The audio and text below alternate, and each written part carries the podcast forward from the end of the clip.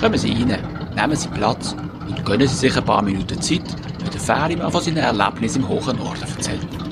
Der Ferimann, das bin ich, der Sidney Batt, Exilschweizer zwischen Ost- und Nordsee und Gastgeber vom Podcast. Erzähl doch das im Ferimann. Habe ich eigentlich schon mal erwähnt, dass wir ganz nah beim Nordostseekanal wohnen? Vermutlich nicht. Dann ist es aber an der Zeit, dass ich euch etwas über das Bauwerk erzähle, die Nordsee mit Ostsee verbinden und das Bundesland Schleswig-Holstein in zwei Hälften teilt. Erbaut ist das Bauwerk in der Zeit von 1887 bis 1895. Damals angesichts der beschränkten technischen Möglichkeiten eine technische Meisterleistung, wo man gar nicht hoch genug kann bewerten Heutzutage bekommt man innerhalb dieser Zeitspanne von acht Jahren in Deutschland weder einen Flughafen noch einen Bahnhof bachen. Tja, die gute alte Zeit. Übrigens, ich werde zwar älter und älter, aber ich weiß natürlich sehr wohl, dass ich, der alte Fährimann, Ihnen schon vom Nord-Ostsee-Kanal erzählt habe. Und zwar immer wieder. Aber es gibt eben Sachen, die es der Wert sind, von unterschiedlichen Seiten beleuchtet zu werden. Und heute geht es darum zu zeigen, was es mit einem macht, wenn die eigene kleine Welt in zwei Teile geschnitten wird. In diesem Zusammenhang erinnere ich mich noch daran, als in meiner Zeit als jugendlichen Erwachsener darüber geredet worden ist, im Tram von meiner Heimatgemeinde auf der Hauptstrasse eigens um wenige Zentimeter erhöhtes Trasse zu verschaffen. Es ist dabei wohl darum gegangen, den Verkehrsfluss vom öffentlichen Verkehr zu verbessern und zu verhindern, dass der wegen unachtsamen oder auf einen eigenen Vorteil fixierten Autofahrer ständig behindert wird. Was für ein Aufschrei damals durch die politische Gemeinde gegangen ist. Zum einen, weil die Bordsteine dafür gesorgt hätten, dass der Ort in zwei Hälften geteilt worden wäre. Und zum anderen, weil der Vorschlag von außerhalb, also vom Kanton, gekommen ist. Was für eine Katastrophe. Gemacht wurde schlussendlich nichts und die Hauptstrasse ist jetzt auch 40 Jahre später immer noch das gleiche hässliche Ärgernis wie vorher. Aber darum geht's hier nicht.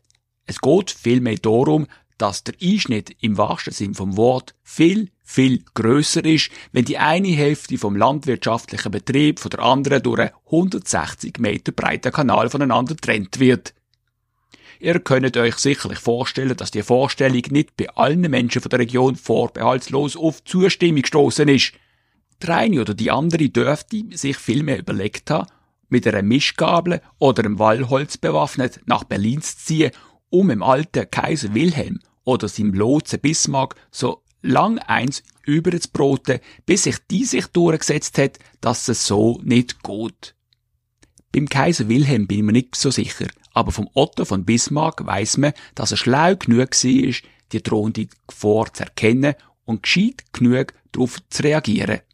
Er hat darum den Kaiser versprechen lassen, dass es auch zukünftig jedem möglich ist, jederzeit trockenen Fußes und ohne dafür müssen auch nur ein Taler zahlen zu müssen, von der einen zur anderen Seite vom Kanal Ufer zu gelangen. Und was soll ich sagen? Ich bin jetzt alles andere als ein Royalist oder ein Anhänger von einem auf Personenkult basierenden System. Aber das Versprechen gilt noch heute, mehr als 125 Jahre später, genauso wie damals. Eigentlich unvorstellbar in einer Zeit, wo Versprechen auf dem Weg zum Ohr der Wählerschaft gebrochen werden. Aber das ist eben ganz eine andere Zeit gewesen. Und so kommt's, dass man noch heute auf den 100 Kilometer vom Kanal das Recht hat, kostenlos von einer Seite zur anderen zu gelangen. Das ist möglich, weil aktuell 10 Brücken und 14 Fähren dafür sorgen, dass der Kanal kein unüberbrückbares Hindernis für finanziell schwach bestückte Bürgerinnen und Bürger darstellt. Zumindest in der Theorie. Denn in der Praxis ist immer wieder mal eine Brücke gesperrt. Etwa wegen Renovationsarbeiten oder weil irgendein Schiff dann doch ein bisschen zu hoch ist. Zuletzt passiert im November 2022, als ein finnisches Schiff mit Kranaufbau in der Schleuse Brunsbüttel zwar kontrolliert worden ist, der zuständige Kontrolleur bei Dunkelheit und schlechtem Wetter die Spitze vom Kran nicht hätte sehen und messen können und sich noch denkt hat, hm, passt schon. Passt hat's nicht ganz. Aber das ist jetzt nicht der Punkt, ich bin wieder mal abgeschweift. Tatsächlich ist es nämlich so, dass auch die 14 Fähren nicht alle und nicht immer in Betrieb sind Und der Grund dafür ist zu wenig Personal. So etwas ist natürlich für mich der Ferienmann. Musik in den Ohren. Die Kanalverwaltung bzw. die Reederei Adler an die die Kanalverwaltung den Fährbetrieb weitgehend ausgelagert hat, weil es Private einfach besser können, sucht hängeringend nach Fährmännern, also Leute wie du und ich. Nein, eigentlich mehr wie ich, denn wie gesagt, es geht um Fachleute. Vielleicht erinnern Sie sich noch daran, dass ich in der Folge 3 davon erzählt habe, wie ich fast, aber eben nur fast zum Ferrymann auf dem Nordostseekanal geworden wäre.